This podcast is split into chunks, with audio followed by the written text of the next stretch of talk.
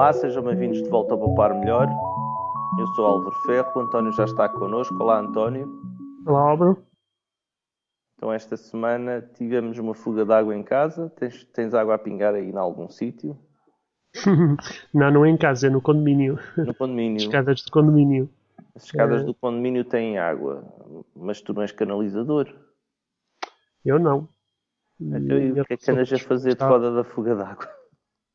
Um, pois, como administrador de condomínio quase a acabar o seu, o seu ano, que já devia ter acabado, mas ainda não acabou, um, lá detectámos uh, uma fuga de água uh, na parte comum, uh, a pingar do teto, curiosamente de uma lâmpada. De uma lâmpada? sim, Ui. da zona de uma lâmpada, não é? Um, e era uma, uma, umas gotas insistentes, tipo, de segundo a segundo, lá cai uma gotinha de água. Um, como é uma parte comum, uh, como já estava na parte da lâmpada, uh, chamámos um, um, canalizador, uma pessoa que trabalha com, com estas coisas. Né? Um, o diagnóstico ou a proposta de resolução pareceu-me um bocado sui generis, partir a parede para ver de onde é que vem a fuga. Portanto, quando eu quiser saber onde é que tenho um cano, a ideia dos canalizadores é que a gente deve escavacar tudo até descobrir do cano, é isso? Uh, exato, é escavacar o prédio todo até chegar ao cano. Nós em sistemas de informação chamamos a isso força bruta, não é? Exatamente. Ele ia uh, conseguir descobrir aquilo, não ia? Uh, provavelmente, sim. Eventualmente. Se calhar fazia mais umas coisas pelo caminho. Se era mais buracos do que era preciso. Uh, é um bom negócio. Mas, pronto, eu, compreendo, eu compreendo que realmente é, dá muito trabalho pensar um bocadinho de onde é que vem a fuga d'água, né? mas mas pronto, eu e um, e um vizinho, com ajudado até pelo, pelo anterior uh, administrador, fomos todos fazer brainstorming um, ehm, para tentar perceber como é que nós havíamos dar com a fuga d'água. Acho que chegámos assim, tipo, a umas hipóteses plausíveis, tipo, quanto mais alto descobríssemos a fuga d'água, uh, o problema em princípio seria daí para cima, não é?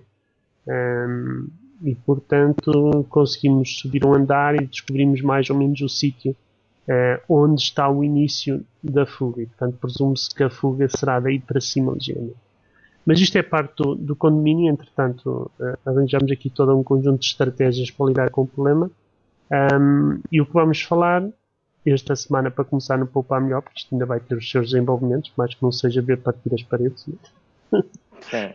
uh, quanto é que representa uma fuga de água? Era uma questão que eu tinha aqui há uns tempos, ou já há muito tempo que me questionava, quanto é que uma pingazinha de água pode representar uh, uma em pinga de água pode representar água. como na conta semanal, na uh, conta mensal. Ou na conta mensal, ou, ou, digamos no período de tempo em que, em que a gota cair, não é?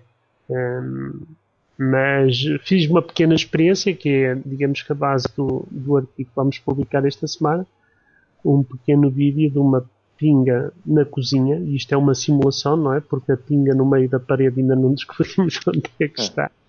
E quando descobrir o objetivo é tapá-la, não é? Claro. Uh, portanto, pus na cozinha uma pequena pinga de água a correr para um daqueles jarros que dá para medir os volumes da cozinha, não é? E cheguei à brilhante conclusão que, passado 90 minutos, ou seja, hora e meia, estava um jarro de um litro de água cheio. Boa. O mar. É claro certo. que eu vou reciclar a água, não é? Por acaso ainda está ali na cozinha, no momento em que estamos a gravar. Vai servir para regar as plantas, portanto não é uma um de água perdida.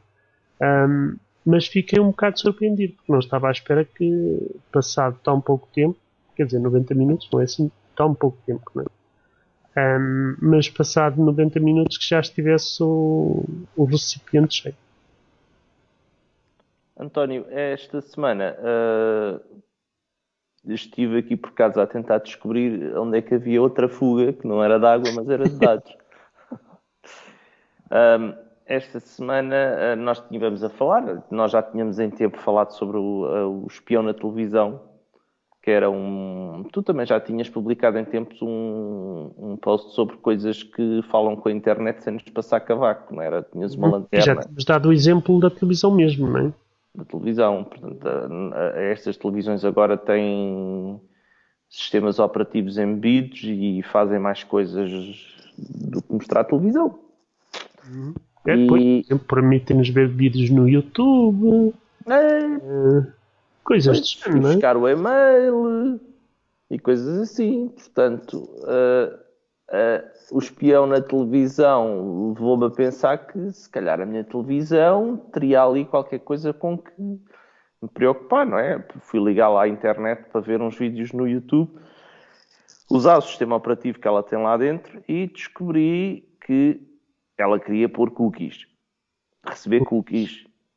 Que, Isto para quem não sabe é biscoito em português, não é? Sim, que tipicamente é um tipo de ficheiro que os browsers guardam para uh, guardar informação no computador do utilizador uh, que o próprio site quer guardar lá, porque quer saber uh, quando voltar a comunicar com o utilizador, quer saber qualquer coisa que a pessoa já tenha escolhido. Isto é tudo um bocado discutível. E eu disse-lhe que não que ele não tinha nada, que a minha televisão era um jarro de, biscoitos e quando fiz isto deixei de conseguir. E sempre estavas a ler em português, não é? Porque se alguém lê o avisinho em inglês, vai mesmo à dispensa buscar uns biscoitos e dá à televisão. Não, a realidade é que a televisão faz mais coisas e tem aqui umas Ela tem um servidor web lá dentro que responde a pedidos.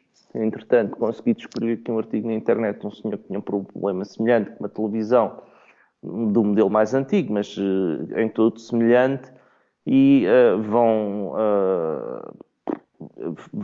uh, vão ver que a televisão tem lá muito mais coisas do que, e faz muito mais coisas do que o que nos diz. A questão é o que é que ela diz à Philips sobre nós, e essa é a parte que eu ainda não fiz. Uhum. Minha televisão e que era e que digamos que era a, a, base do problema daquele artigo que referimos aqui há uns tempos, não é? De que cada vez que se mudava de canal a televisão Ele... informava a, a casa-mãe, não é? De que alguém tinha mudado o canal. Pois, mas há aqui uma coisa que eu te digo já, é que qualquer pessoa que esteja na minha rede interna, uh, que esteja ligada na mesma rede da televisão, em que a televisão está uh, ligada para aceder à internet, uh, vai conseguir saber que canais é que eu tenho configurados e qual o canal que tenho selecionado. E que espetáculo. E consegue dar ordens? e consegue dar ordens, porque não é autenticado. Desde que saiba trabalhar com um protocolo que é JSON, JSON, JSON, ele aceita uh, pedidos por post, que é uh, uma forma de, de, trabalhar com os servidores web. Isto é um bocado mais complicado do que realmente ter um URL, mas pelo URL consegue-se saber várias coisas, desde a versão do sistema operativo até qual é o volume em que temos o, a televisão, não é propriamente aquilo que esperaríamos de, numa televisão, que é ela estar a, a receber este Estar a fazer serviço de televisão, não é? é? A verdade é que cada vez mais estes equipamentos que nós temos hum, são cada vez mais computadores pequeninos, não é? É, para além de uma televisão querer biscoitos, estou, estou mesmo a ver que qualquer dia tem que ter um antivírus, não é? Pois é, que vais ter que pôr um antivírus na televisão. Eu lembro, recordo-me da primeira, das primeiras televisões inteligentes que nós vimos e que eu disse que ia. que ia. que não ia gostar do dia em que descobrisse que a televisão tinha que. tinha, tinha apanhado um vírus. Temos uma mas uh, isto já era de desconfiar, não é? Porque a minha televisão tem uma, apli uma aplicação para correr do telemóvel. Eu estava à espera é que a aplicação fosse um bocadinho mais exigente, não é? Que exigisse tipo uma autenticação ou qualquer coisa, mas nada. É tudo a Gardner. Vamos ver o que é que ela faz uh, com o servidor Philip, da Philips. Há uma coisa que eu já descobri, é que o servidor da Philips não está minimamente preocupado em proteger-se, que se chamares o URL, ele dá-te um, um diretório com a lista de ficheiros, já que tem lá a ser servidos, portanto, isto já diz muita coisa. Uh, eu, eu, espero daqui a uns tempos ter mais qualquer coisa para dizer sobre a televisão. e a tua televisão, diga-se passagem, é famosa, não é? Porque até já apareceu na televisão. é isso. Mas este é um tema interessante que eu também estou muito interessado, até porque em termos profissionais a gente gosta destas coisas, não é? Em termos profissionais um... nós gostamos destas coisas. e penso que será muito interessante porque mais cedo ou mais tarde nós, ou se calhar outros, ou se calhar todos, vamos ter problemas por causa destas configurações por defeito que já foram corrigidas já há uns anos valentes nos computadores, não é? mas hoje em dia nestes equipamentos estão mesmo a pedi-las. António, esta semana ficamos por aqui. Obrigado, António. Adeus, Álvaro.